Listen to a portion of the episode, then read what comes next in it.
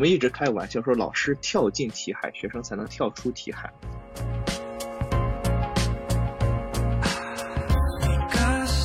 这任何的考试来讲，我们今天说，虽然说考试慢慢的在进行改革，但是只要是考试，其实我们实话实说，任何一种考试它都是有套路的。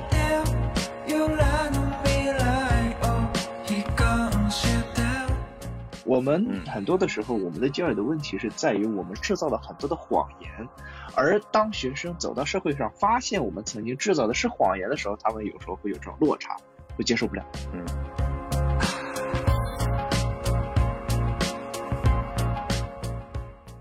Hello，大家好，欢迎收听本期的闲宁期。然后今天我们的嘉宾是我的这个多年老朋友啊，这个我们的高胜元高老师。嗯，请高胜元跟大家打个招呼。呃，大家好，我是高胜元。然后呢，我跟曹宁也是高中的同学，现在是在深圳的一所中学当语文老师。对，就是因为我们俩一之前一直是都是有过文艺青年时代啊，对吧？就一起厮混过。然后怎么叫有过呢？就是现在就不是了吗？哦，对你还是一你像你的那个公众号签名一样，你。一只是个文青，对，但是但高胜元比较厉害，就是其实那个我们当年都挺喜欢语文的，然后也都喜欢写写东西，啊，后来呢，他就呃一路就是中文系这样读下去了，然后还在北大读了创意写作，啊，其实而且他也一直保持着这个写作的习惯，这点让我非常佩服。啊，后来去教教高中了，我我之前去年教师节的时候，我不是去看你嘛，就叫教师节前夕吧，然后我我还我还感慨了一下，我说这个。嗯，自己当年的同学现在已经当了老师，然后现在的学生还蛮幸福的。因为上次咱们俩在深圳就聊了很多你对于这种是啊高中语文课堂的设想，然后我当时就觉得非常振奋人心。因为我们在高中的时候都曾遇到过一些很不错的语文老师。其实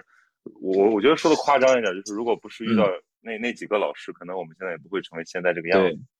对对，所以就很想跟你聊一下，就是做老师的感受。啊，然后正好最近呢，因为人物杂志有一篇文章，引起了一些大家的讨论。郭楚阳，郭楚阳老师的，对嗯，对，因为因为郭楚阳其实我我自己挺熟悉了，因为早年那个看那个《盗火者》里面有一批这样非常有情怀，然后是扎根基层的老师。盗火者，盗火者，我上个学期还在我们学校的图书馆里面发现了一本，然后就还赶紧把它 赶紧把它影印下来啊，然后还。推荐给了学生，当时就是说把学生让学生去看这个《盗火者》，他们还挺喜欢的，就是对他们感觉影响还是很大。然后还那个 B 站上有《盗火者》的那个纪录片嘛，然后他们也会去看，看了之后就是有很多人还是有感想，就就写进随笔里。嗯，对，就是《盗火者》啊，包括像那个人物那篇稿子里面提到了那个巴赫曼先生。那是一个这个德国的记录型的长篇剧情片，嗯，其实它里面都传达了一个东西，就是，呃，一个人为什么有的老师就会那么的出众？这个出众不是说他得了多少的奖项，或者说变得多么的呃显赫，而是说他会用非常真挚的态度面对每一个学生，哪怕他只是一个普通的乡村教师，那多半可能因为是他曾经遇到过一个好的老师。他其实我觉得那篇文章通篇就。就是讲了这么一个简简单单的一个教育的一个道理而已。对对，所以你说的这个，嗯，从你嗯，对对，就主要让你讲，从你的那个从教经历开始讲起。对你说的这个，呃，就是一部分老师可能确实是这样，就是说他曾经受到了呃一些或者某几个好的老师的影响。然后呢，他在他们身上发现了，呃，可以说就矫情一点，就是说发现了一些光吧。然后呢，他可能说就自己想把这些光继续传递下去，然后就成为了这个老师这个职业。但是对我来说不是这样的，就是我的这个是在哪儿呢？就是说我很长一段时间就是遇到了很多没有那么或者说让我就觉得比较失望的老师吧。然后我我就当时就在接受这种教育的时候，你就会不满。你就想，为什么我们的这个教育或者语文教育是这样的呢？会不会有别的一种形态？它就是从反面去激发你，可能想要去改变一下。所以你这种感觉从高中高中时期就有的吗？呃，不不不，那这个就很早了，就是从这个小学啊，包括初中的时候。你那个时候有什么感受？直接引起了你的不满，就是这个，比方说啊，我们这个作文，作文的话就是套路。初中我们写这个记叙文，记叙文的话，老师就说你就写好一篇，你写好一篇用三年，呃，就把一个事儿，就把一个事儿就，而且他是让我们，他有一天给我们一起讲了这么一个事儿，啊，一个故事。人家初中嘛，记叙文写来写去就那样，然后他让我们全班同学就写了这么一个事儿，就写他讲的这个事儿，然后呢，大家就把这个这个文章就反复的修改，然后就就背下来。然后这一个文章就能用用很长时间，这样我觉得这样就没有意思了呀。我我我突然你讲这个，我前两天前一阵子我又体会过一次，就是我那个我外甥要中考了，然后我我我姐让我去就是就是点拨他一下，我就惊呆了，我以为只有我们小时候那种师资和那种就是教学条件才有可能是这样的一个让你，因为我也经历过你说的这些，但我没想到现在他是在无锡。呃，一个教育资源这么充分的地方，他们居然还来这套，还是老师说你把就是他写过的几个故事，老师觉得还不错，老师说你把这几个给我好好写，然后把它背过，然后你就到时候上考场。然后而且他呢，就那个孩子也不知道为什么老师觉得这个好呢，他就把他本来写的还不错的那个文章，就里面那有点真情实感的东西，给他夸张化。就他那篇文章吧，就是写他和我姐夫嘛，就写他和他爸爸，嗯嗯，就是越看我就我越看越像这个朱自清的背影，就是那里面的那种那种渲染啊，那种铺陈，就是感觉明显的在就是在编嘛，所以我当时就匪夷所思，我说怎么怎么还是没有一点点就是说鼓励真情实感的这种创作呢？对你说这个真情实感就是很重要，但是它有一个模仿的阶段。你比方说，他像朱自清这个背影啊，他有这么一个模仿的阶段，我觉得这个是正常。但是就是说模仿着模仿着之后，他就找不到自己了，这个就是问题了。就是说很很多时候你不光写作了，其实我们这稍微聊远一点，包括我们的生活其实也是这样的呀。你比方说张爱玲，张爱玲她写过一篇散文，她写过那个散文，我忘叫什么，她里边就提出一个说法叫生活的戏剧化，就是她说生活的戏剧化是不健康的嘛。我们这个他说生活在城市里的人很悲哀啊，都是先看到海的图画，再看见海，然后先读到爱情小说，然后才懂得爱。这个我对我们今天来讲可能也是这样的，很多的时候你是在模仿一种生活。所以他这个我还是聊到说他这个作文哈，他这个模仿不成问题，但是你到后面的话，他写着写着最后就没有自己了。这还是初中，初中的话他写着写着变成全部是假的情感。你到了高中的话更麻烦，高中因为也不写记叙文了，全都是议论文，到最后就变成假的思想，你的思想、你的观点，而假的思想就是没有思想啊，你就没有观点啊，到最后你是用别人的脑子、用别人的话来思考这些事情，其实慢慢的全都是一套的这种模式，你一没有情感，二没有思想，所以到最后的话，你这个语文教育其实很多的时候就是失败的。对，当然我们这样说，可能有的朋友觉得。会危言耸听，但是从逻辑上推导，就是是这样的。而且我觉得可能更恐怖的是，还不是说没有思想、没有情感，而是说他其实是混沌的，但他自以为自己掌握了很多东西。呃，对。我去年我去年看到那个浙江的有一篇被被这个公公布出来的那个满分作文是吧？就是写的非常有思想，那个民间都这么议论。树树上的坐在树上的人还是什么？对。然后我看了我就惊呆了，我就完全。不知道他在讲什么，但是确实很看起来很高深、很晦涩。所以，呃，我不知道你那样的学生，就我们上次好像 讨论了一下，就是那样的学生，他能写出那样的作文啊，如果出现在我的学生当中，那已经是极其优秀的，因为他还知道这些东西，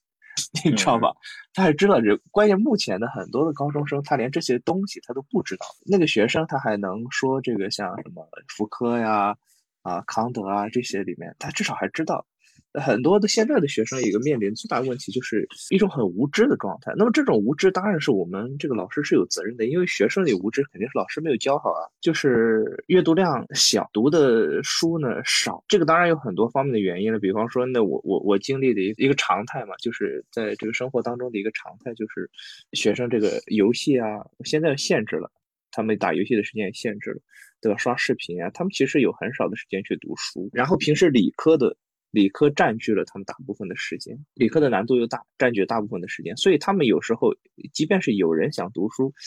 没有时间去读，然后就导致了，因为大部分的同学很多以后也未必能从事这种这个文史类的呃学习，然后高中的语文学习就成为他们这个一生当中语文水平的巅峰了，这这个就对吧？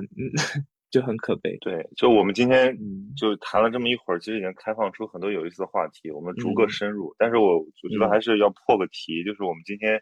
说来谈语文教育，它绝对不仅仅是说我们这个语文课怎么教，是因为我觉得应该是讲这个语文，尤其是在中学阶段语文教育，它里面蕴含了什么样深刻的意义。比如说，就像你讲的，对很多学生来讲，他们可能以后在他们的学习工作之中没有这样的机会再去训练他们的这种审美和对于文化的感知。那这些很很潜移默化的东西，它都可能要靠中学的语文教育来完成。但是如果这个语文教育是个功利化导向的，就比如说唯分数论，对吧？应试化的，那其实会损失非常多的营养。对啊，嗯，对。哎，不如你就讲讲你的课堂呃课堂实践嘛，就是你你觉得你比方你现在已经教了一年多了，是吧？对对，呃，就是我从我的实践上，首先你得知道说，呃，你的这个出发的点。呃当然了，我我你你一开始登上讲台的时候，你带着很多的这个激情啊、理想，包括我我我这个开学前一天，就我我第一次上课的前一天晚上啊，做了一个很有仪式感的事情，我还大晚上的这个看了一遍这个重看了一遍《死亡诗社》，然后就导致对你写导致你看完课？对，然后你导致你第第一天晚上就睡不着觉，你越看就是越激动，你睡不着觉，第二天早上差点错过这个开学典礼，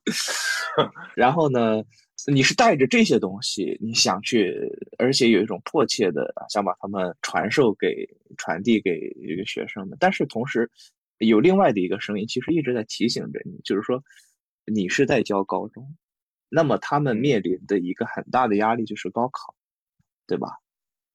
高考是一个很现实的东西摆在这儿哦。你说我我我我，当然我可以只讲我认为有意思的东西，我认为值得学习的东西。但问题是，他们要高考啊，他们要考试啊。他们在比方说就是第一次期中考试之前，如果说你你讲你喜欢的东西的话，他们还会接受。一旦考试，他们意识到了我要排名，我要比较，这个时候他们就。对你就不再信任了，你你能懂我这个意思吗？就是说学生会对你失去明白，就是他们甚至会觉得老师怎么讲了一些没用的东西。对对对，他们会失去对你的信任感，而一旦当他们失去对你的信任感的时候，你即便准备了再多再多你认为有价值有意义的东西，但是对他们的接受度来讲，他们已经降低了。也就是说，这个这个是我需要考虑的一个很重要的问题，就是一个平衡，就 balance，嗯，如何去平衡？那么，那么就是说我我还是说，我面对的一个比较严峻的或者说迫切的一个压力是什么呢？就是你能不能最大程度的，我们先讲应试的问题，就是你能不能最大程度提高效率，帮助他们解决应试的这个难题？嗯，就是先解决应试，先给人家先解决考高分，先解决这个。那么应试的话不会。占用太多的时间，那我我我的一个操作的方式就是说，我跟他们其实就是有过这样的商量或约定吧，就是说每次考试的前一个周我们来复习，每次考试的前一个周我们什么都不干，就是来这个练题复习。那么你把就是说对你来讲你需要做的工作，就是说我们一直开玩笑说老师跳进题海，学生才能跳出题海。你你现在 讲话这一套一套的，特别像中学老师。对呀，你这个都是话术，但是就是说你把这些东西钻研透，其实任何的考试来讲，我们今天说虽然说考试慢慢的在进行改革，但是只要是考试，其实我们实话实说，任何一种考试它都是有套路的啊，都是有这个，你把这些东西吃透啊，然后把考场作文的一些个模式，呃，把它们分析透，在最短的时间交给他。其实我我我我的一个想法是什么？就是抢时间，其实就是抢时间。我我用最短的时间把你应试东西教给你，然后你把这套东西学会了之后，你能保证考一个很高的这个或者说不错的分数，然后我们再来可以有时间去谈别的东西，对吧？这个是就就好像说我们这个这个呃找工作一样，你 如果说遇到说只谈情怀，然后不谈待遇的人，你就会觉得他可能就是骗子，对吧？所以这也是现实的。嗯，那我想问一下，你是跳啊？你跳进题海了是吗？你真的去把这个考试套路给钻研透了吗？你觉得？呃，透呢也不敢这么说吧，对吧？也但是说是有用的，就说是有用的，就是说学生，我我我至少可以保证说，我的学生在做不多的作业的情况下，不用说天天刷题的情况下，他们的成绩是很好的。这个就是过去一年其实是出来了一些成果，就是我教的那两个班的成绩还是很好的啊。嗯。但同时就是说，我就是说，这只是占用我们平时课上很少的一点时间。那么剩下的时间干什么呢？就是补充大量的这，因为我我对教材还就是也不是很满意，就是我们现在通用的这个高中的语文教材，所以说教材只会占用我很少的时间，剩下大部分的时间是补充大量的这个阅读的材料，大量的阅读。那么，哎，你们用你们用的是嗯人教版的教材是吗？对，就是现在流行这个统编本的教材嘛。哦，天哪！那我下次下次一定要介绍一个朋友给你认识认识，他就是编教材的这个人。哦，是吗？我们有一个，对对，他他对现在的教材也颇有不满。对，你们有共同话题。对，对，这里边教材的设置有很多不满意的地方。那么，然后我我就会因为第一年教嘛，去年我才这个入职，所以到现在的话，我的教龄已经是一年零一个月了。很荣幸，一年停一个月的。那去年开始教，呃，就其实就是实验，做了一些实验。那我就是说引入了哪些材料啊？第一个就是说《诗经》，啊，嗯，我觉得就是学古诗的话，呃，我们从唐诗可以开始，你从宋词可以开始，对吧？你从这个现代诗也可以开始。但是我觉得，就是说在我们的古诗当中，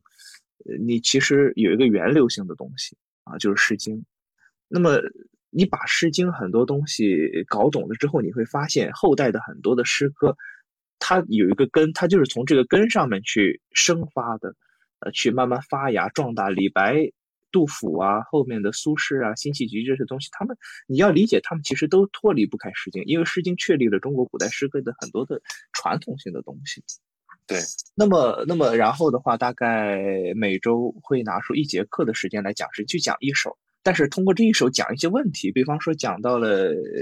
几几个点吧。第一个，比方说这个我讲过王峰《蜀离》，《蜀离》这首诗啊，可能大家也听说过啊。就彼黍离离，彼稷之苗啊，行万里，米中心遥遥。知我者谓我心忧，不知我者谓我何求。这首诗为什么挑这首诗呢？因为它是中国古代怀古诗的，可以说是第一首怀古诗。那么它就借对原型，哎，对对对，其实就是一种原型。如果说我们放到大学里边，呃，搞的话，这种东西就是原型批评嘛，就是你通过通过溯源的方式，然后看到一个原型的不断的流变。那么这个思路的话，其实我对我影响比较大，就是钱钟书的那个《管锥编》，就是他的这种方式，他的那种文艺批评的方式，就是说找到一个原型，然后通过大量的这个文本，不断看这个原型在后代的这种流变和变迁。然后我就讲这个树立怀古，然后你会发现它确立了怀古真的很多的传统，比方说里面涉及到的一些模式。后来都在用，哎，今天我们读这个刘禹锡的《乌衣巷》，对吧？朱雀桥边野草花，乌衣巷口香霞。这种模式其实在《蜀地》里面就已经有了，这种城春草木深，这种草木无情的东西。然后就通过这一首，先把这首诗讲透，然后带出来一些。话题，然后再来引入一些其他的诗歌的材料，来验证说这种这种写作方式，然后来比较他们的不同。就是一节课的话，其实用一个流行的说法，现在高中语文比较流行说叫群文阅读。但是我对很多的这种群文阅读，群文阅读，群群对一个群嘛，就是我们建个群那个群啊，就是说一个文章的组一个对对，但是很多。对很多的话，但是我现在看到很多的做群文阅读，他们之这个群文章和文章之间其实是没有逻辑的，就选择是很随意的，关联不好，对关联性不强啊。但是我想就是说《诗经》，然后比方说讲到说月初啊，为什么月亮是我们？为什么我们中国古典诗歌当中很少去歌颂太阳？但是你一看到月亮的话，激发你很多的情绪。你一看到月亮你就思乡了，一看到月亮你就想起了爱人了，然后一看到月亮你就突然有种不适的，有种失意了。这个在哪里？其实从《诗经》里面那个“晨风月出”那首诗里面也可以找到一些痕迹。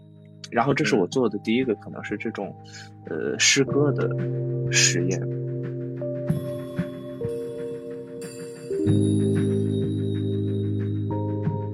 然后另外的话就是说，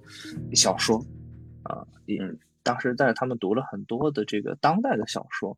但是读小说的时候，你又不能说单纯的只是阅读，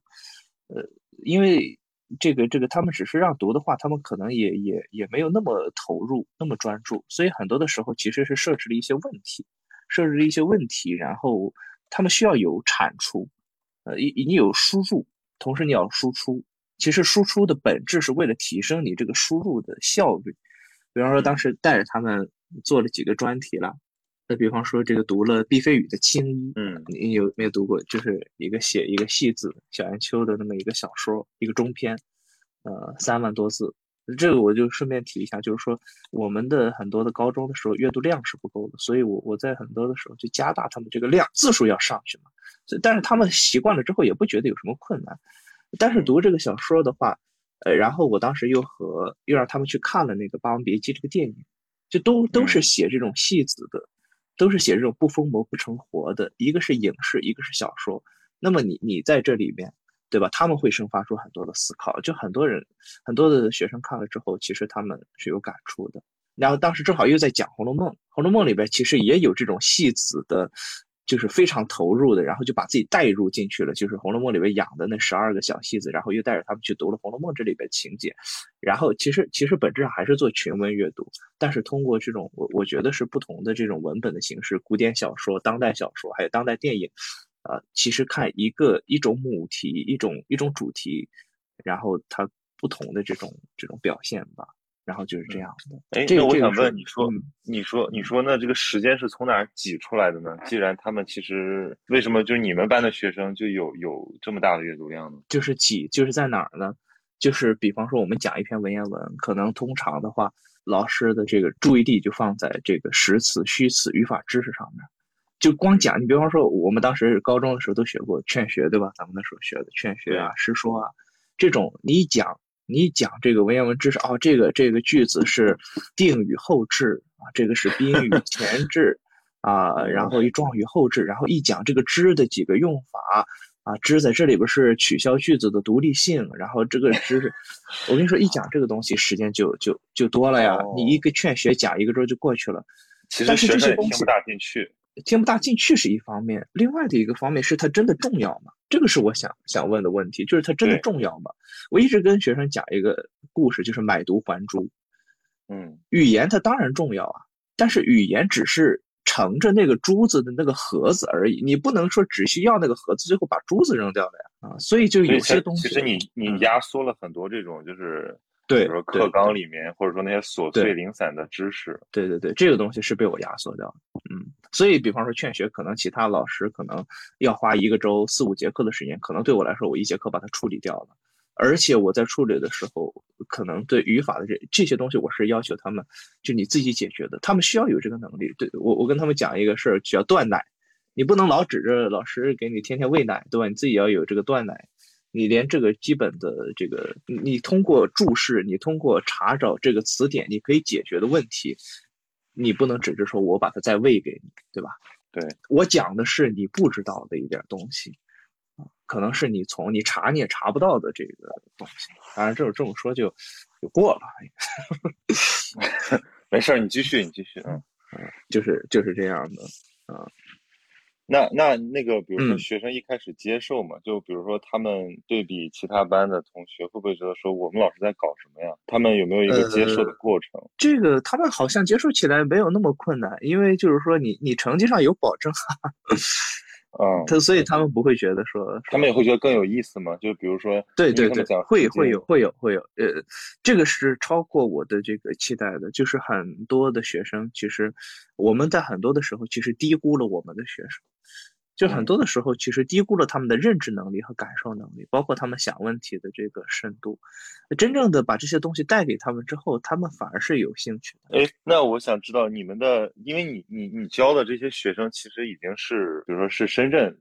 最好的一批学生，其实也可以说是就是国内这个同年龄阶段素质最优的一批学生。就你从他们身上感受到什么？跟我们。当年上学的那种变化，我觉得应该还是有的吧，就是零零后的这种主主动性。包括呃，这个跟我们这种代际差距当然是有，但是我觉得这个地域上的这个差异是不是也也有？哦，就是就是就是，比方说啊，这个我也不太知道，就是我们山东的这个学生和广东的学生是不是也会有一些差异？嗯，我感觉我们好像他更我们好像是不是更集体主义，更更更不是我我觉得我们那个时候好像更努力一些吧。还还是说这是一个代际的问题？但我我觉得，我觉得你是不是你是不是也要把这个城市的经济发展水平考虑进去？就是深圳的学生可能对，对，这个他们可能也问题就复杂了。对，也不需呃，对，就不比较复杂。但是就是说，还是谈这种这种感受吧。就是说，呃，他们好像没有那么努力啊，嗯，但是他呃们又很聪明，而且很聪明，而且你想很聪明你想想，我们当时，比如说，比如说，就拿咱俩来说吧，就当时我们可嗯能获得额外阅读的一些条件，那就是什么图书馆，或者说自己家里的一些藏书，要不然就是报刊杂志。呃，对但对于现在的学生来讲啊，啊然后我们偶尔能上上网，对吧？能享受一下这个什么冲浪的感觉。对现在这些孩子来讲，他们嗯成天就泡在浪里面，他们对就呃，像 B 站，他们就是浪这个是后浪，他们就是他们他们就是浪，他们是浪本身。就他们每天其实就我我我我当时是给给那个学科书院的同学聊的时候，我就说我说、嗯我说我们当时受到的教育是一种有匮乏感的教育，就是因为我们感受到精神上的一种饥渴，然后我们能看到一本就是书，哎，说这个书好有意思，然后我们甚至要互相借着看。那如果这那我们对我们跟八九十年代的那种对饥渴，那还不是一种饥渴，那还他们是真的饥渴，对啊，他们他们当时就是那个什么嗯高尔基说的，就是你铺在知识像铺在面包上一样。对呀、就是、他们这个萨特的那个那个那个书一进来，大家都去排队去买。你今天谁看了？卖也卖不出去啊。但你看现在的这些这些学嗯生，在这样的一个信息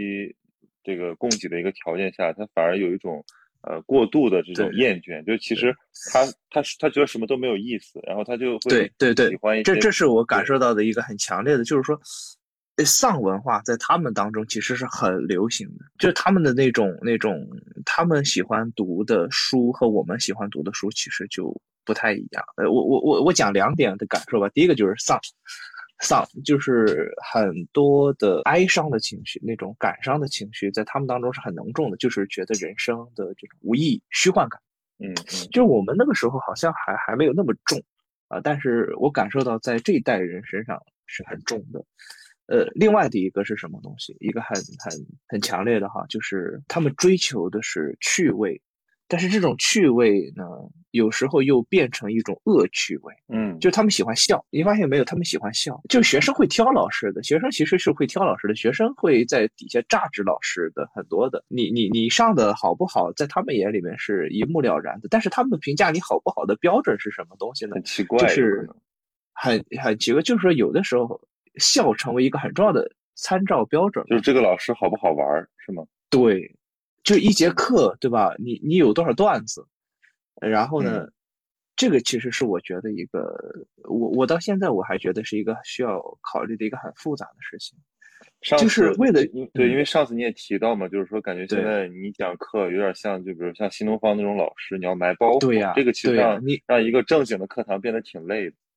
对，要有段子，因为你一一没有段子，你比方说我上课五分钟的时候还不笑，那这个这个对我来讲 教学事 故就完蛋了，呃试过了，事故了，对吧？就是笑点的这个密集程度，就是呃，基本上就是处在这个五分钟啊、三分钟啊，你就要有有这么一下，你有没有？你得有这么一下啊。我觉得这个是可能还是跟他们的这个注嗯啊，你先说，你先说。问题是什么？就是说你过分追求这个东西，好，你你有时候你不讲段子，一节课你都可以不讲段子，就闷了。闷的后果就是说他们的注意力就不在你这儿，注意力不在你这儿了，啊，自己干自己的去了。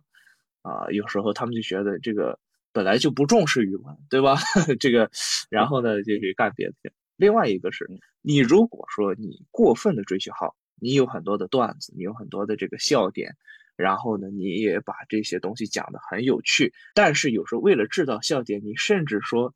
就你讲的东西还是这些东西本身嘛？这个是是对我我我经常反思的一个问题，就是说，好，我可以讲李白的这些故事啊，讲李白的这个诗，我甚至可以把它这个恶搞一下，就像我们现在 B 站上很多的这种鬼畜视频一样，对，它会带来效果，就是学生的注意力会在你这儿，他们会充分的集中在你这儿。啊，对然后他们会笑，他们会觉得开心，甚至也会觉得有意思。他们觉得有意思，也会带来的一个好处就是他们可能会很容易接受这个东西。但是对我来说，就是你讲的这个东西还是这个东西本身嘛，这个是我我觉得这啊，我觉得这是一个嗯非常非常深刻的问题，就是对就呃，比如说我嗯现在在这个我在乌镇，我在这个戏剧节，嗯我我最近就一直在看戏，然后我就一直在嗯感慨一个事情，就是呃，我们现在这种景观社会已经把很多那种悲悯那种深刻的哀伤的情绪，演化成一种非常肤浅的一种对呃对，疗愈就是笑的东西，或者对，就是或者就是笑，嗯，对，把很多东西消解掉了。其实，对，很多东西我说这个扯远笑，它就是它它这个力量特别强啊。扯远一点儿，对对，就比如说嗯我我们之前讨论过脱口秀，就是说脱口对秀是为什么那么流行，是因为它就是在谈，貌似谈论一些就是非常 tough、非常那个呃情绪甚至让人烦忧的东西，但是他又用一种笑来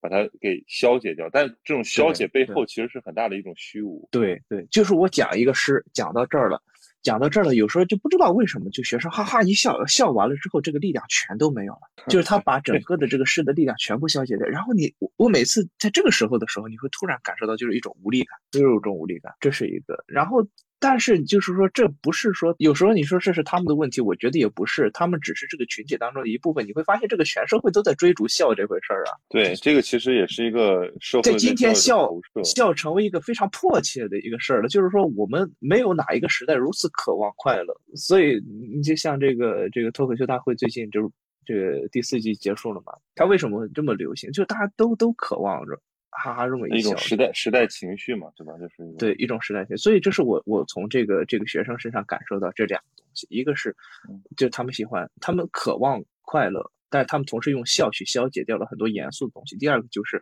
呃，他们会不自主的陷入一种人生无意义、虚幻的这种丧的这种情绪里面。你说的那种情绪，就听起来非常像那个什么人间世故就是他们好像对对对就是在年轻人里面非非常流行。他们他们特别喜欢，他们特别喜欢人间失格。他们现在很流行的一个词叫 emo，就是动不动就 emo 了，就是就是就就就就陷入到那种悲伤情绪当中，哎动不动就 emo 了啊。怎么这么啊亚文化的词儿让你一说变得那么搞笑？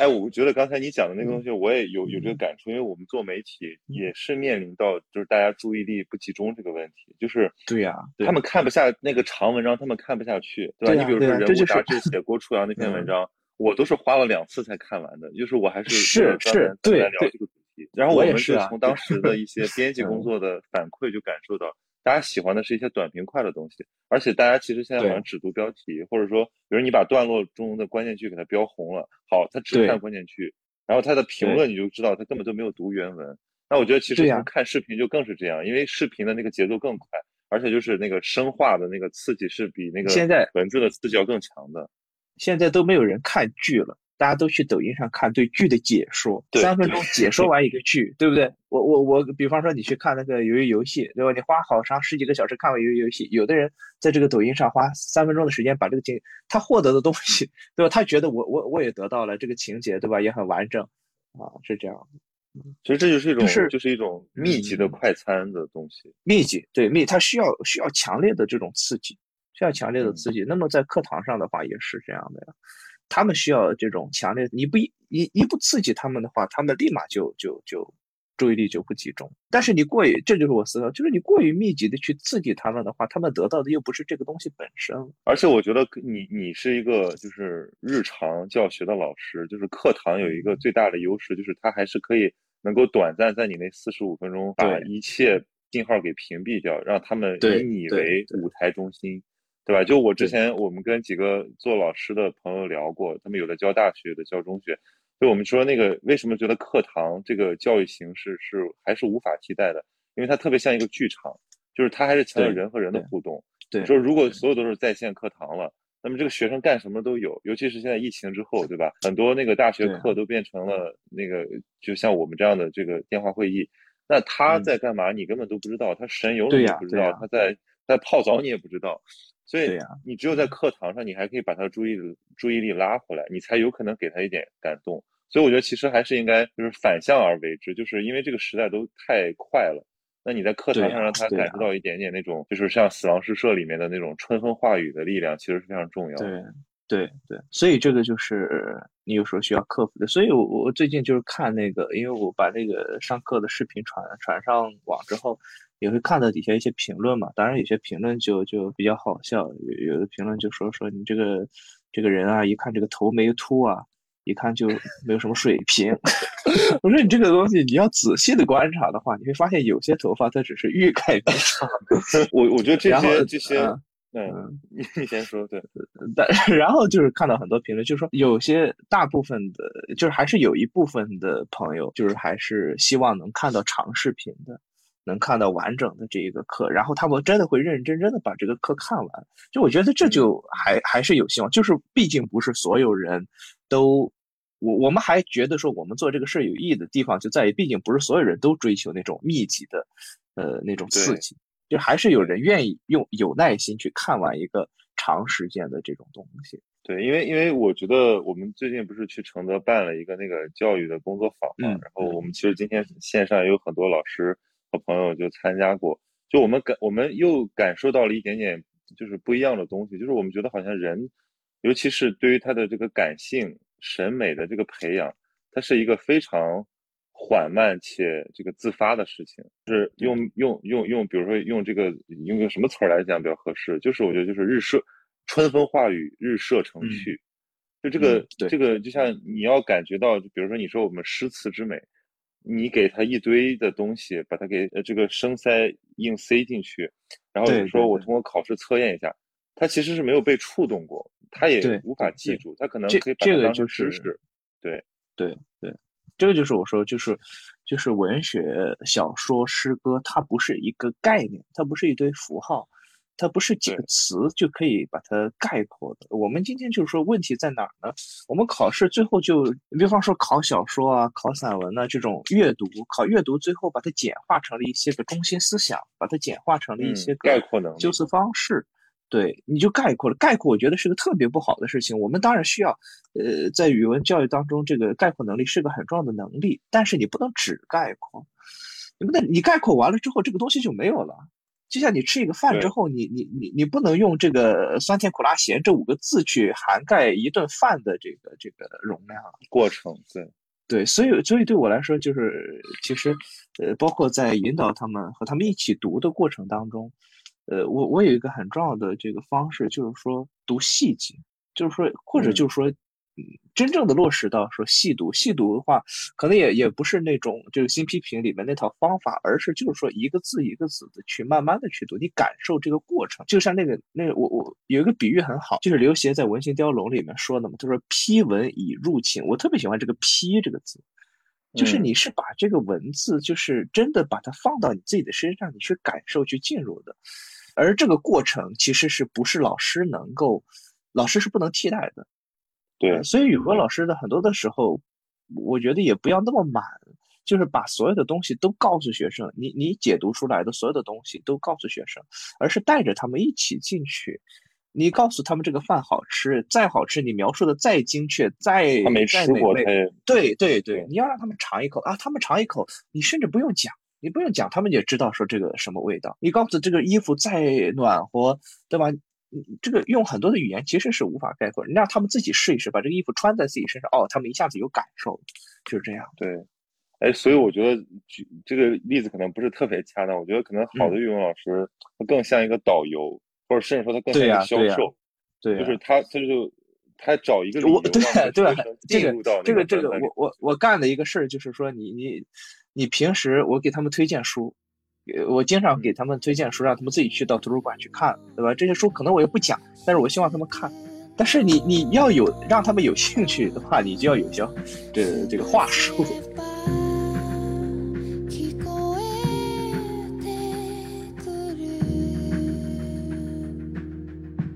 有有我我说我故事吗？呃，很感动一个地方就是说，去年上个学期的话。当时图书馆刚刚这个修好，然后进了一批新书，然后借了几套金庸的小说，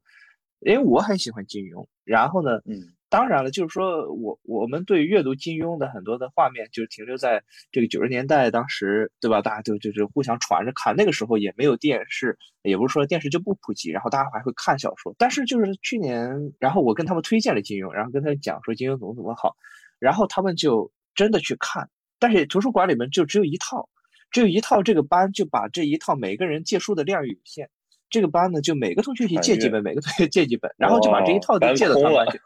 对，然后呢就每个桌上放两本，今天你看第一次，明天我看第二次，然后一个学期的话，班上有这个很多的同学就把这些金庸像《笑傲江湖》啊、《神雕侠侣》这些都读完，就是说这个景赛当时给我的触动是很大的。就我觉得是，很久就没有见到了，可能是在九十年代的时候，大家才会这样去读一个小说。关键我觉我觉得这这一幕有点讽刺，甚至就是因为因为以前就是 就是金庸是这种坏什么是就是注意力不集中的孩子的那种对武侠小说是对消遣读物嘛，对吧？对，这就是涉及到一个通俗和严肃的一个边界了嘛。所以我我我我说我我给他们推荐书有一个原则，就是你可以完全选择你喜欢的东西去读，不是说我我我说哪些经典，我今天让他们去读鲁迅的话，鲁迅当然好。我们也应该读鲁迅，可是对他们来讲，很多人接受不了。那我说，你你他们很多同学喜欢读一些通俗的这些作品，就是说这个作品，他们很多年之后会发现，他们阅历成长，他们的这个年龄增长，他们会发现这个东西并不好。可是那个东西当时带给他们的那个感觉，他们会快感一直记很真实。对对，对，很很多的时候，呃，就像我现在，我我我回想起来，我说我高中的时候，有一天晚上就看一个一个爱情小说啊，是什么我就不说了，对吧？但是现在看很烂的小说，但是当时就一直看，一直看，看到大半夜，最后把它看完了。那个小说你后来知道它很差，如果从文学很多的评价标准来讲，它绝对不是一个好的作品。但是那个感觉对你来讲是真，那对对我觉得对对他们来讲就很重要了。就说你你通过阅读，你获得了一个时间的一个体验，而这个体验可能会在你心里边留很久很久。就是钱理群之前也讲过嘛，说我们需要什么样的语文老师？他说这个语文老师就是要给精神，就语文要给精神打底。就你说白了，我们在年少时候读的那些书，不管它的质地如何，不管它的这个价值几何，它都是我们的精神的一个底子。对那当然了，其实你读的可能读的越好，或者跟你的性和性格越投合，它可能越在你的生命中发挥的作用就比较大。就为什么金庸去世，那么多七零后、八零后，哇，那个感伤，那简直就不是我们这个九零后能理解的。因为那种快意恩仇的那种大江湖，那就是他们所理解的这个世界，那可能就点燃了很多这些就是男孩儿女孩儿的这种奋斗的梦其实想。对，呃，我我我还给他们讲经，我就说，的尤其对我来说，那个东西就是一个成人的童话，就是你长大了之后，你当然会知道童话是假的，可是你不能因为童话是假的，你就否定掉童话的价值，因为当你知道这一切都是假的时候，你发现这个世界并不像童话描述的那么美好。但是你你回望说，你你还记得你曾经相信过童话的那段时间，那个可能是支撑着你去继续走下去的一个很重要的动力，呃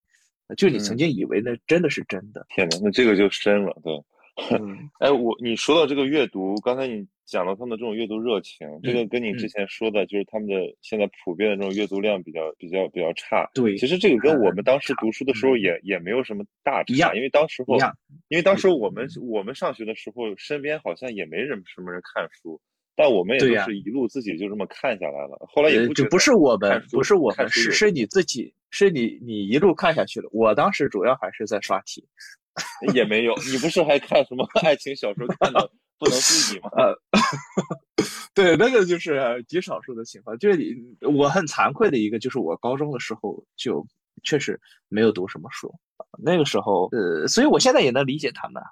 你你你这读书可能没有办法给你带来立竿见影的这种回馈，这种效益。就是我真正的开始阅读，还是说，呃，到了大学以后，到了大学进入中文系之后，呃非常那个时候真的也不是现那个时候是真的饥渴，就是你刚才描述的那种饥渴的状态，就八九十年代那种。因为你你突然发现你什么都不知道，你什么都没读过，对吧？很多东西你听过，卡夫卡你以前听过，呃，这个这个昆德拉你以前听过，但是你没有读过这些人的作品，然后突然就觉得说你应该补补课，然后从那个时候才开始说读书。所以我哎，我们所以所以其实可以就从这个点上，我们往你的那个受到的教育跟你的这种教育观形成的这个方面转一转。嗯因为我昨天嗯为了就是准备嘛，我回去还把你的那个过早怀念系列给 给给给温习了一下，就是看了看你这个比较比较尴尬。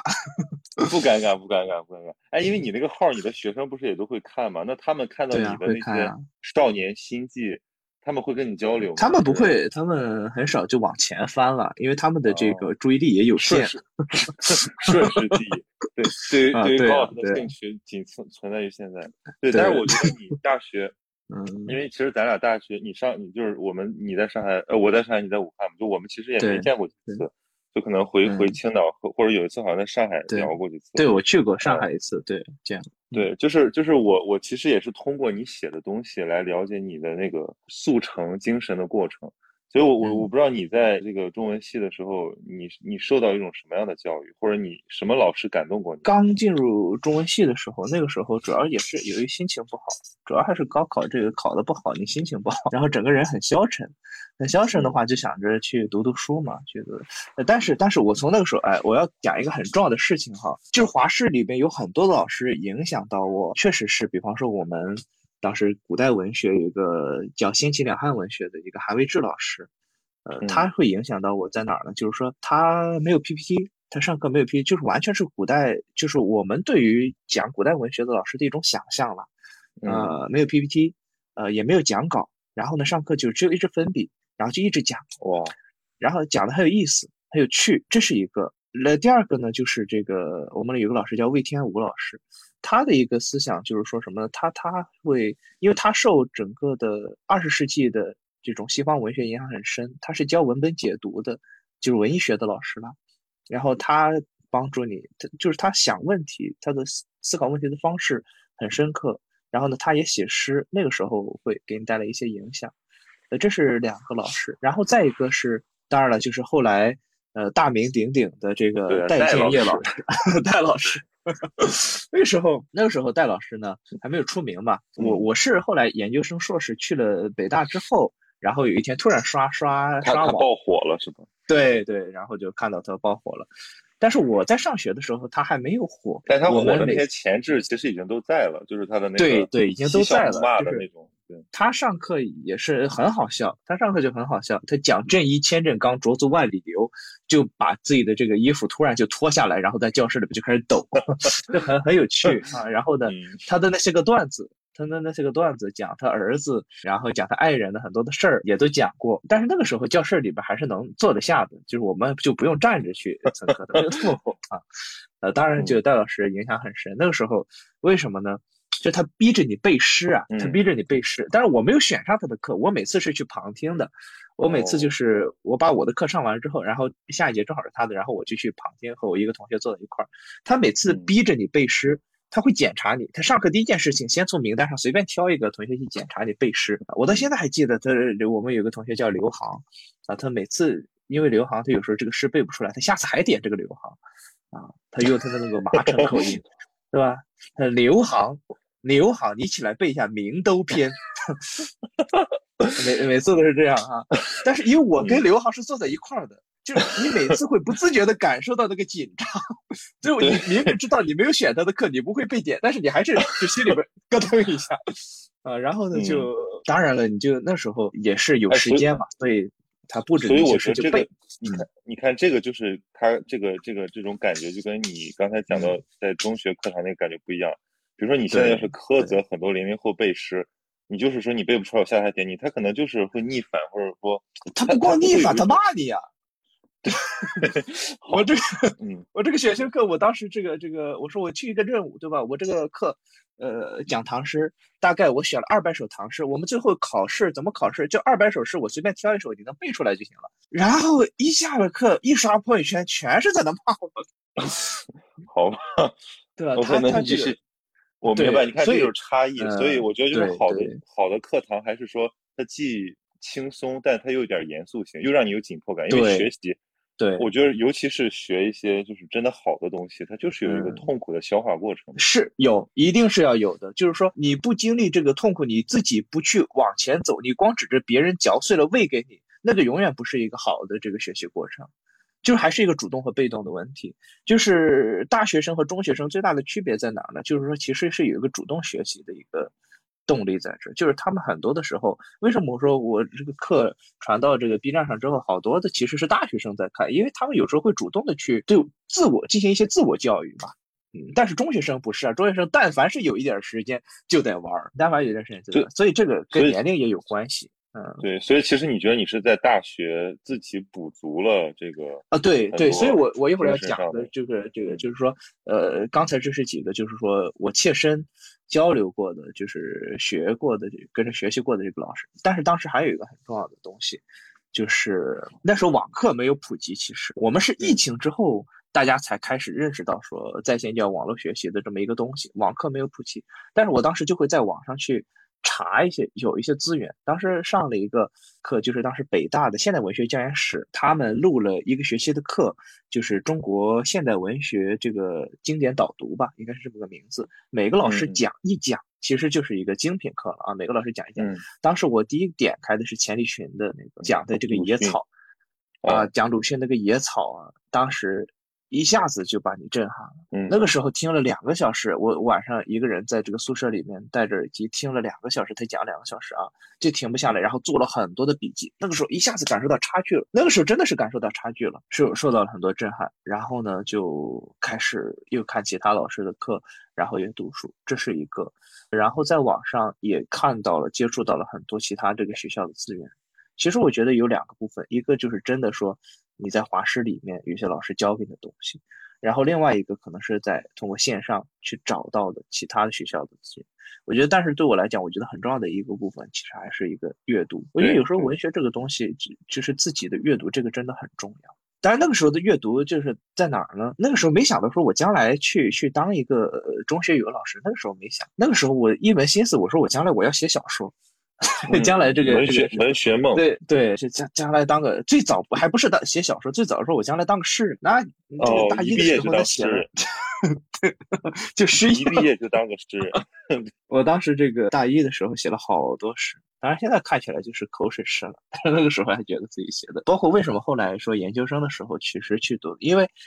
我读。我现在虽然讲这个唐诗的课，但是我本身不是古代文学专业出身的，所以有时候讲起来就比较心虚了。就是所以要提前准备很多，尤其你怕你讲错，一讲错让人挑出来，我这笑话你，这这都不知道，对吧？那个时候专业其实是创意写作嘛，就是本科毕业之后，当时还是觉得说希望将来是通过写作啊，写点小说啊，所以学的是创意写作。哎，这这个又可以插插一个问题，就是因为我觉得你去了北京，反而我们见的就比较多了。但我觉得，对呀对呀，你经常去啊，好像你，对我怎么总感觉你好像不是特别喜欢北京，或者说对北大的感觉就没有，就是没有那么强烈。对对，就是就感觉到我我我，因为在北大一共是两年，我我就觉得我去北大就蹭了个文凭吧。实话实说哈，我就去蹭了个文凭。也别，你这是正经考上的好吗？考上的对，但是你说我我有时候老跟你说你是北大的，我就觉得听起来就很惭愧，就不好意思说你是北大的，一共也没在里边待多长时间。本来我这个硕士专业硕士两年的时间，好疫情半年自己在家，一共就一年半。一年半的时间在学校里边，然后呢，真正上课的时间就更少了。其实，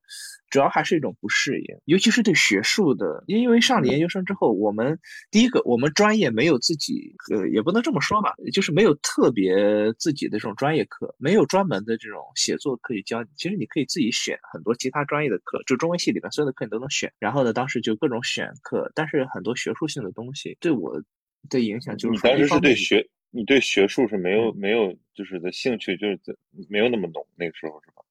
有有兴趣的，包括我现在，其实就是我理解的学术和我们目前看到的学术好像还不是一回事情。那可能主要是因为我不太学术吧，就是一方面就是你认识到自己自己干不了这个事儿，呃，或者就是干这个事儿的话，就是产出这样的论文，这样标准的论文，或者纠正某一个特别细碎的问题，耗费你这么多的精力，对我来说是一个，可能我又是一个比较功利的人，一个会算计的人，我又觉得好像不划算，我一辈子浪费在这样。的一个小的点上面，然后一直往下挖，还是没有这种学术的抱负和理想。呃，对我来说，好像好好像不愿意把时间就是完全的是这样的啊。然后再一个就是说，很快，因为我们的时间很短，很快你要面临这种工作的压力。现实对，你要找工作，要去找工作了，找工作，然后就东奔西跑，然后对这个城市里面，就觉得这个城市里面好像压力也很大。对，所以我主要还是感觉是自己的原因吧。相相相对比起来，反而在武汉的那种就是闭门读书的时间显得更自在。对对对，因为你就在那个，尤尤其是华师呢，呃，它又不是一个那么大的学校，你不像北大，北大的话，你一进去，呃，各种的这种高楼。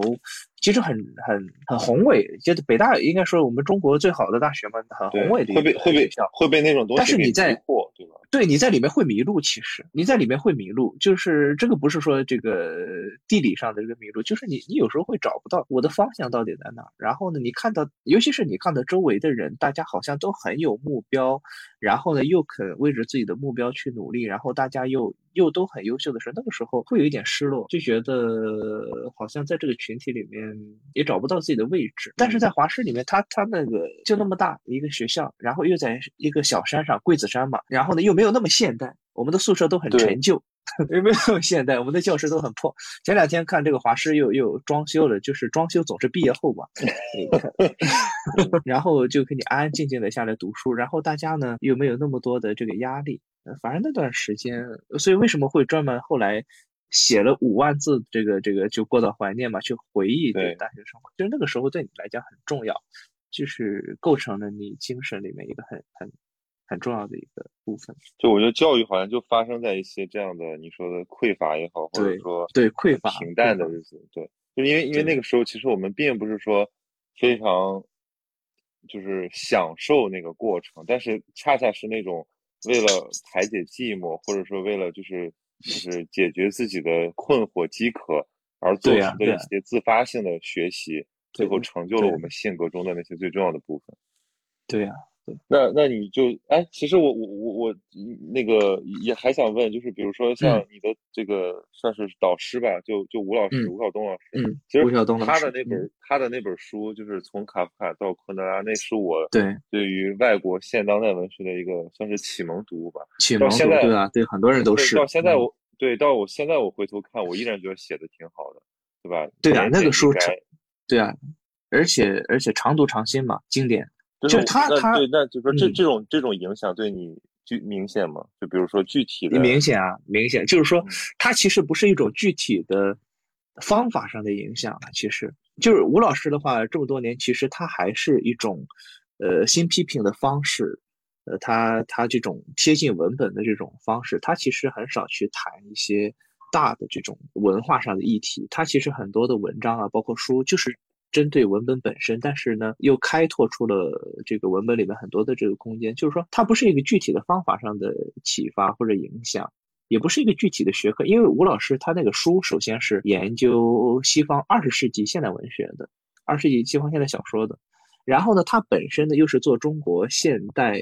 文学的。嗯。但是呢，我，但是我后来就没有再接触，包括我上班之后，其实我的主要的重点。已经不在西方现代文学，也不在中国现代文学上了。就是说我更多的是，其实是跟学生在这个上课的过程里面，其实谈的更多的是中国古代的一些文本。就吴老师的方法，吴老师的这个影响，它其实是一种，就是一种立场上的影响。我觉得是一种立场上的影响，就是我们今天阅读的话，到底应该读出什么东西来？所以。他可能是影响应该应该应该读应该读出什么东西来呢？我觉得就是说，还是在文本里面。举一个例子，回到文本，对，就是在文本里面。然后我举个例子，就是我们上学期，因为你知道现在《红楼梦》啊，《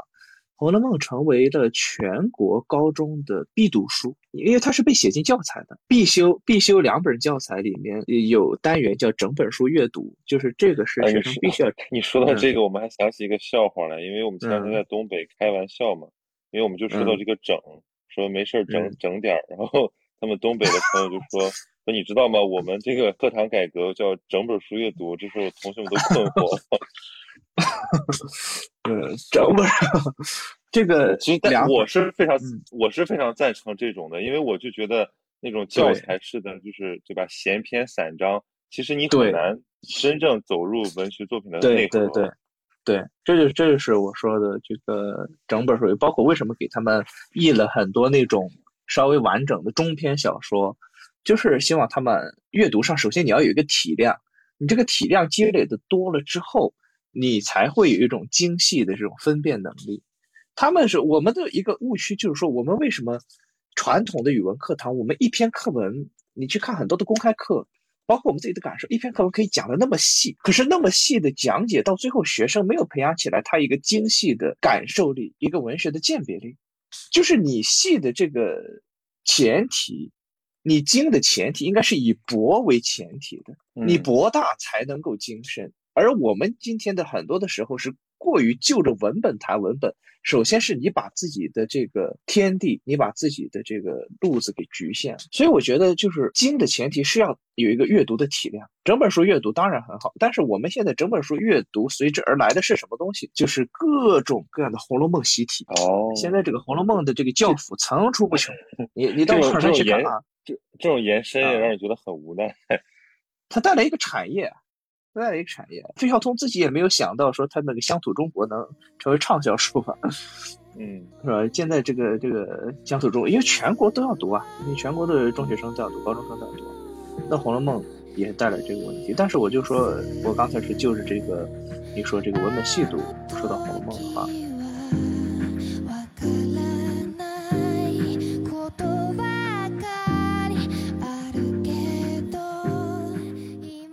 我的一个方法是什么呢？就是不谈红学，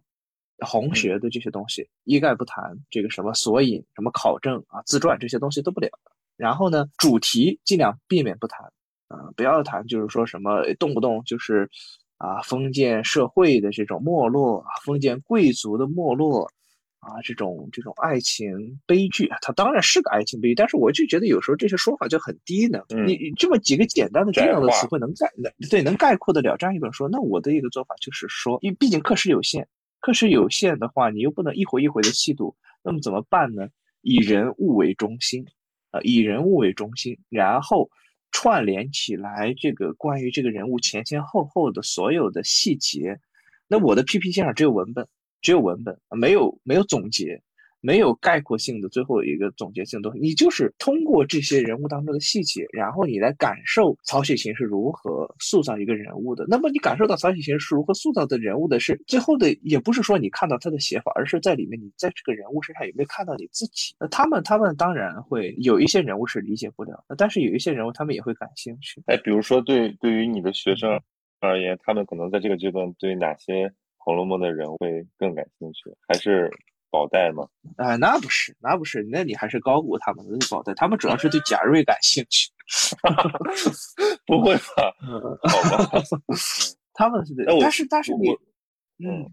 我我记得上次你说你背那个《红楼梦》的这个课是非常认真的，就是重读，然后包括重新去，就整个寒假。花了很长，对啊，都在搞嘛，寒假都在搞这个东西。但是，但是你不是说他们就是有，因为没没时间读嘛，就是因为他们也没有时间。对啊，选修内容或者说其实是一个呃锦上添花的内容，可能他们需要真的，除非就特别喜欢。对，但是就是即便是这样的话，到最后呃还是有三分之二的同学能够大概读个呃七八十回，我觉得这也也就可以了。嗯嗯嗯嗯，那可以。这个我想，对他们来讲，可能是一个特别重要的一个体验。对对，我觉得已经可以了。七八十回的《红楼梦》，在高中的时候能完整的读下来，而且能够理解其中的一些个部分，我觉得可以了，就可以。毕竟我高中的时候连前五回都读不完。一般都是读到前第五回的时候，这都不完，读啊前五这啥玩意儿？就像就像就像就像背那个 GRE 红宝书，一般都是背到 abandon，abandon 嘛，abandon 差不多差不多。所以所以其实你看，郝老师还是有作用的，就是他既有督促，他又有鼓励，然后又有这种答疑解惑。对，其实我觉得一个老师要干的事儿虽然很多，但说到底其实蛮简单的。就是陪着自己的学生，然后在他遇到这个对困惑的时候，给他提点一下，然后在他这个想法的时候督促他一下。对，而且就是说，我的一个想法就是不能把学生当学生看，就是你得把他们当人看。展开讲讲。我，我们有时候是过于把学生当学生，你一把学生当学生的话，老师和学生之间这个关系本身就存在这种不平等，就存在这种权威和压迫。就任何关系里面都是一种权力关系嘛，这里面就存在这个压迫。但是说你要把它，很多的时候有些东西我们认为啊，我们认为有些东西老师是不能向学生讲的。但是那个只是我觉得是我们人为设置的一些边界，就是你把他们当人看之后，你会发现他们，第一个是把他们当人看，第二个是把你自己当人看。这个意思是什么东西呢？就是老师不是圣人。嗯，我们今天社会上很多对老师的期待就是你要是个圣人，我觉得这个是是有误区的。你你要春蚕到死，你要蜡炬成灰啊，你要燃烧自己点亮别人，这个当然是我们这个职业的一种期待。但是同时你要知道，这是一种理想的状态。你首先得把老师当人，人都是有七情六欲的呀，人都是有弱点的呀，你也有不想备课的时候啊。你也有不想改作业的时候啊，你也有想生气发火的时候啊，你也有想就是就糊弄的时候，想水的时候啊。就是说，你你首先要全面的认识自己，那么学生也是，你要全面的认识他们，他们也有想偷懒的时候，他们也有他们的，呃，这种萌动的，但是又不知道如何表达的这种爱情的情绪啊。然后呢，他们也会有自己的很多的想法呀。你就是我们教育的前提是要全面真实的去认识自己和这个世界。我们很多的时候，我们的教育的问题是在于我们制造了很多的谎言，而当学生走到社会上，发现我们曾经制造的是谎言的时候，他们有时候会有这种落差，会接受不了。嗯。带来了很多的影响，但是也我们认识的前提，我们全面的认识不是说我们全盘的接受。我我认识到我有弱点，不是说你就接受到我有弱点，那是无赖逻辑。你认识到弱点，同时你要认识到你是有能力或者有可能去克服这个东西的，就是你是有机会从你的人性通往神性的，而从人性通往神性的这个过程，恰恰我觉得就是教育的过程，不是说你你如何拉着他们去往上走，而是说你和他们一起往上走。对，高老师升华了，感觉像是公开课的 最后一个阶段。就你，你到这个到这个氛围了吗？我觉得讲的非常好，就是我这个就是在我听起来，就是也是我自己对教育的一个理解，就是其实教育本质上不是知识的传输，呃，方法的训练，本最最最最最本质上，它是一种人格的感化，就是我们就像你说的是人对人的影响。就是有的时候，我们为什么会感念一个可能只教过我们很短暂一段时间的老师，甚至说他有可能就不是你的老师，他只是你的一个，呃，他只是影响了你的一个人。为什么我们会心怀感激？是因为你真的看到了，就是这个人，就是知识怎么在他身上发生作用，对，以及他在面临到一些困境或者说一些诱惑、一些一些挑战的时候所迸发出来那种非常光辉的东西。然后这个东西让你自己觉得非常有感染力。你有点心向往之，对吧？然后我觉得这个这个才是才是一个好老师的一个一个，不管是什么学科，他应该有的一个样子。就是因为很大的一个悲哀，就像你刚才讲的，就如果一旦这个学生，我们的学生都非常聪明，非常早熟，嗯，呃，我们自己也是，就是我们如果在这个听，就我们非常懵懂的时候，我们看到一个知识的权威，然后慢慢崩塌。然后看到他的阴暗面，看到他的是啊是啊，嗯，对，看到他的这个比就是里子和这个那个面子上的这个差别，我们会非常的幻灭，我们会对啊，就很失落啊，就是很失落啊。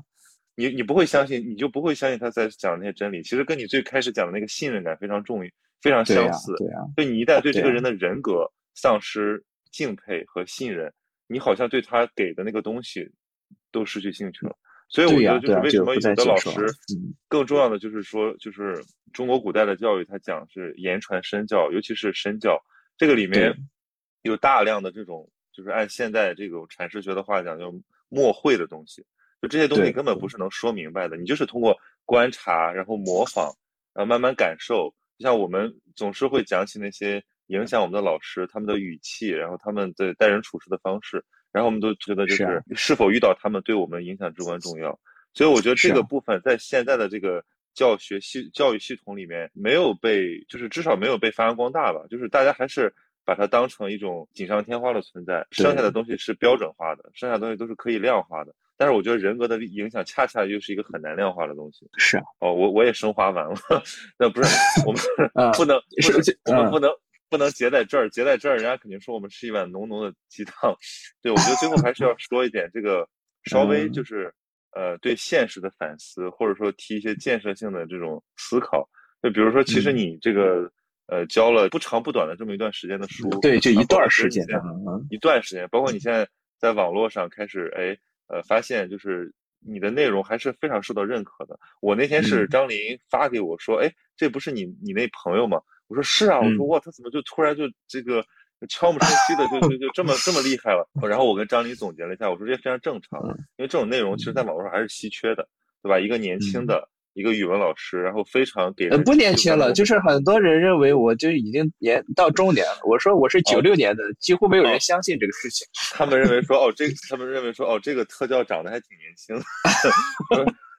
可能是一种奇观化的围奇观，就是说来围观的。对，不是，但我觉得我我 去看了你那个视频，我觉得很受打动的，就是你还是有一种非常充沛的那个少年感。就你讲课的时候，你还是不是那种老油子那种，嗯，不是，因为你知道我们看很多那种所谓的名师，对吧？中学老师他是讲的很好，但你你感觉这个东西他就是讲了十年十几年，他他打磨了一遍又一遍，他那个准确到他每个梗他都是按按按秒算的，你就会觉得有有一点点无聊。对，所以之前钱理群他他十三幺那一期为什么就让大家觉得很动人呢？是因为这个老头儿他就是有一股充沛的童真。对他那个那个那个讲话的那种感觉啊，他都他都八十多了，他他还能对对，然后你就你就觉得他还是非常真诚的在跟你讲述这个是啊是啊，所以其实我觉得你。这个视频里，可能因为确实咱们还还算年轻吧，就是洋溢着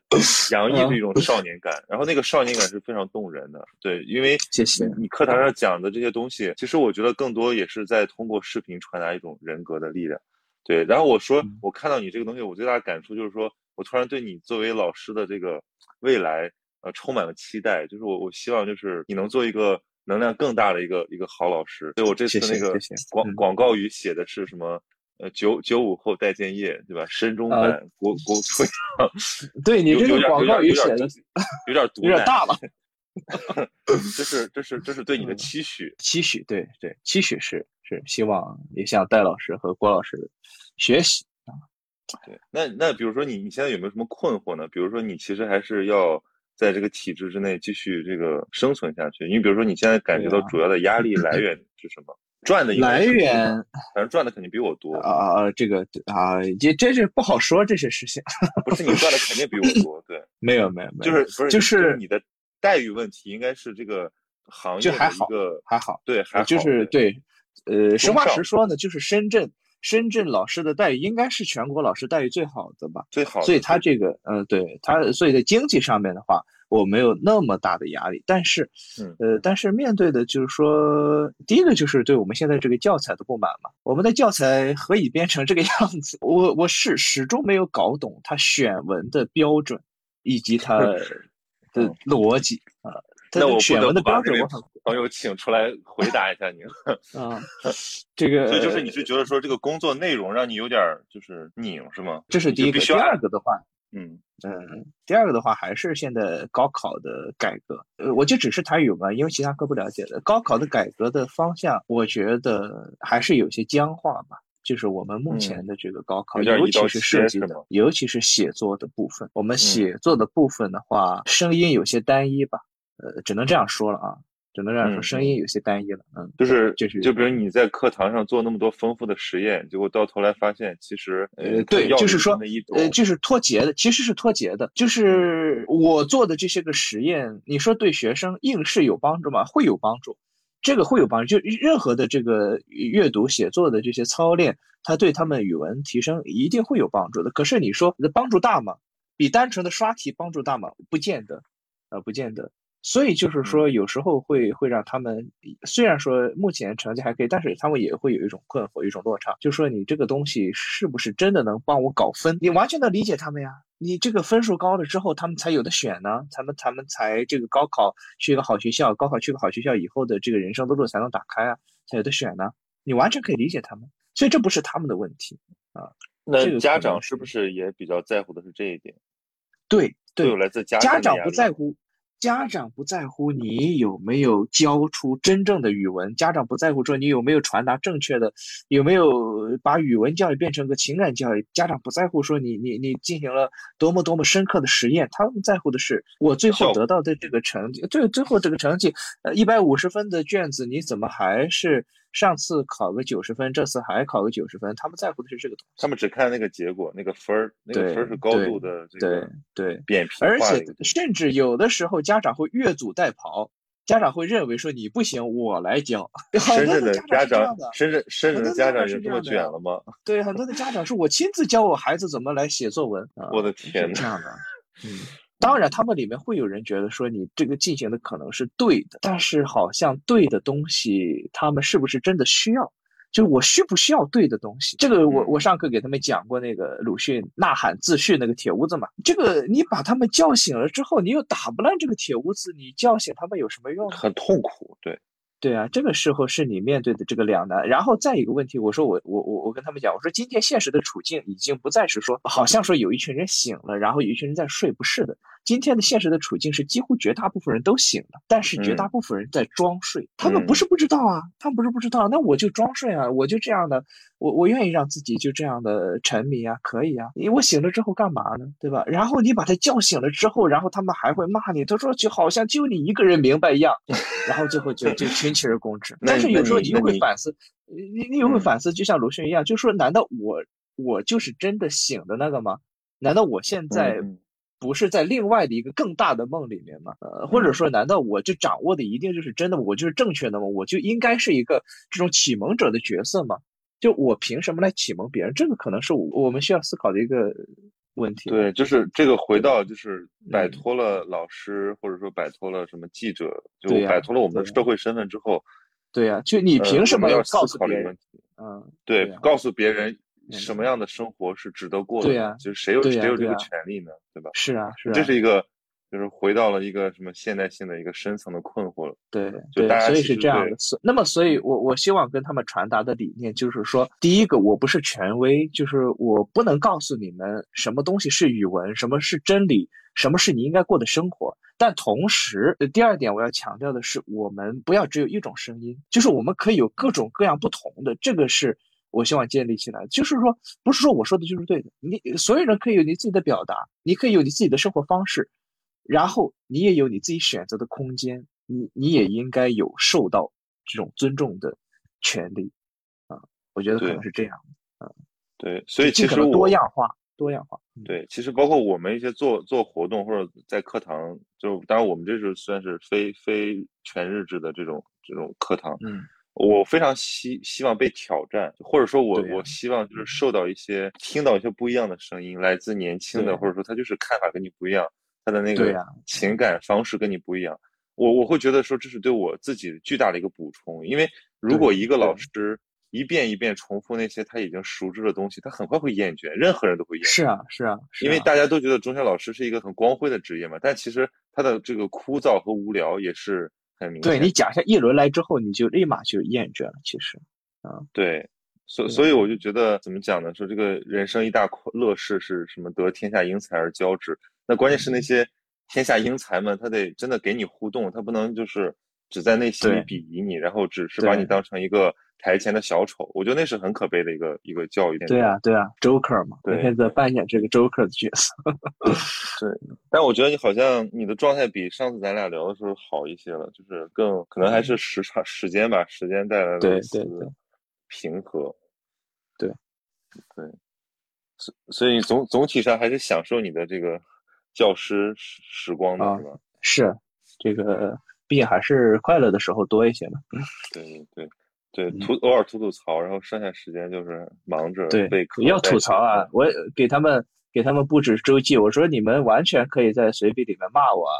你一定要有这个 有这个给他们一个出口啊！随笔里面你这个尽可能的发现对我有哪些不满，就是人性就是这样的，人性它是一个河嘛，一个河你总要有一个这个给给他一个口，让他能够流出去。你如果老是筑堤，有好多家长老是就想堵着啊，然后把它把这个堤筑的越来越高，越来越高，有一天就决堤了嘛。好好多悲剧不就这样吗？你有一天就决堤人性的话，你要给他一个流淌的空间呢。那他现在好多学生，我们一提到早恋，一提到恋爱，这家长这个谈恋爱色变，这个东西是个正常的事情。你到了这个阶段了，然后呢，你对异性好像还没有不会产生这样的感觉，那个反而是不正常。就是那孔子让我都把关雎放在第一篇嘛，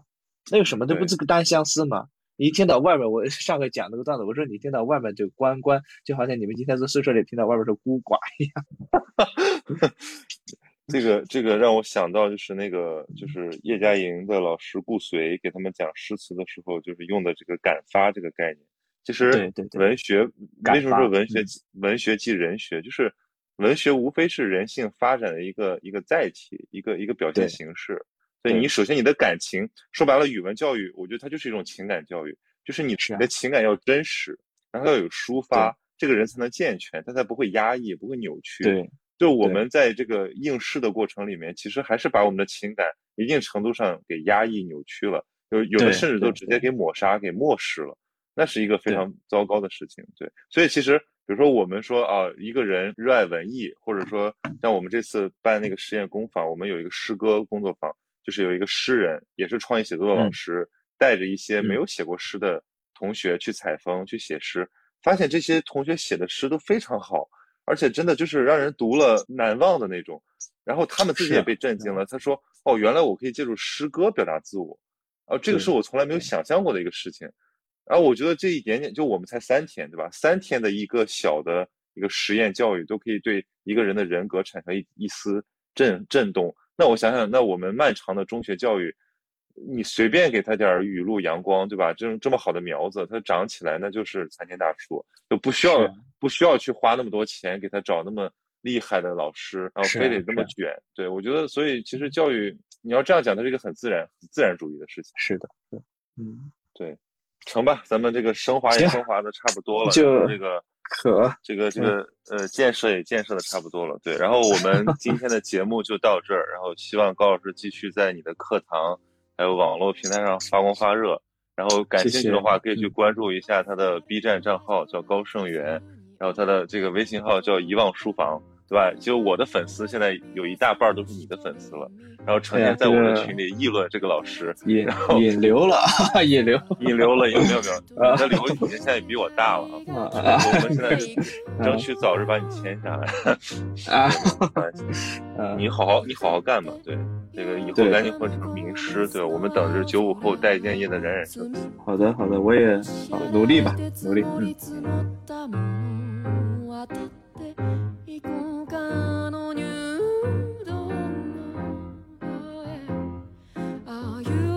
が来る。雨音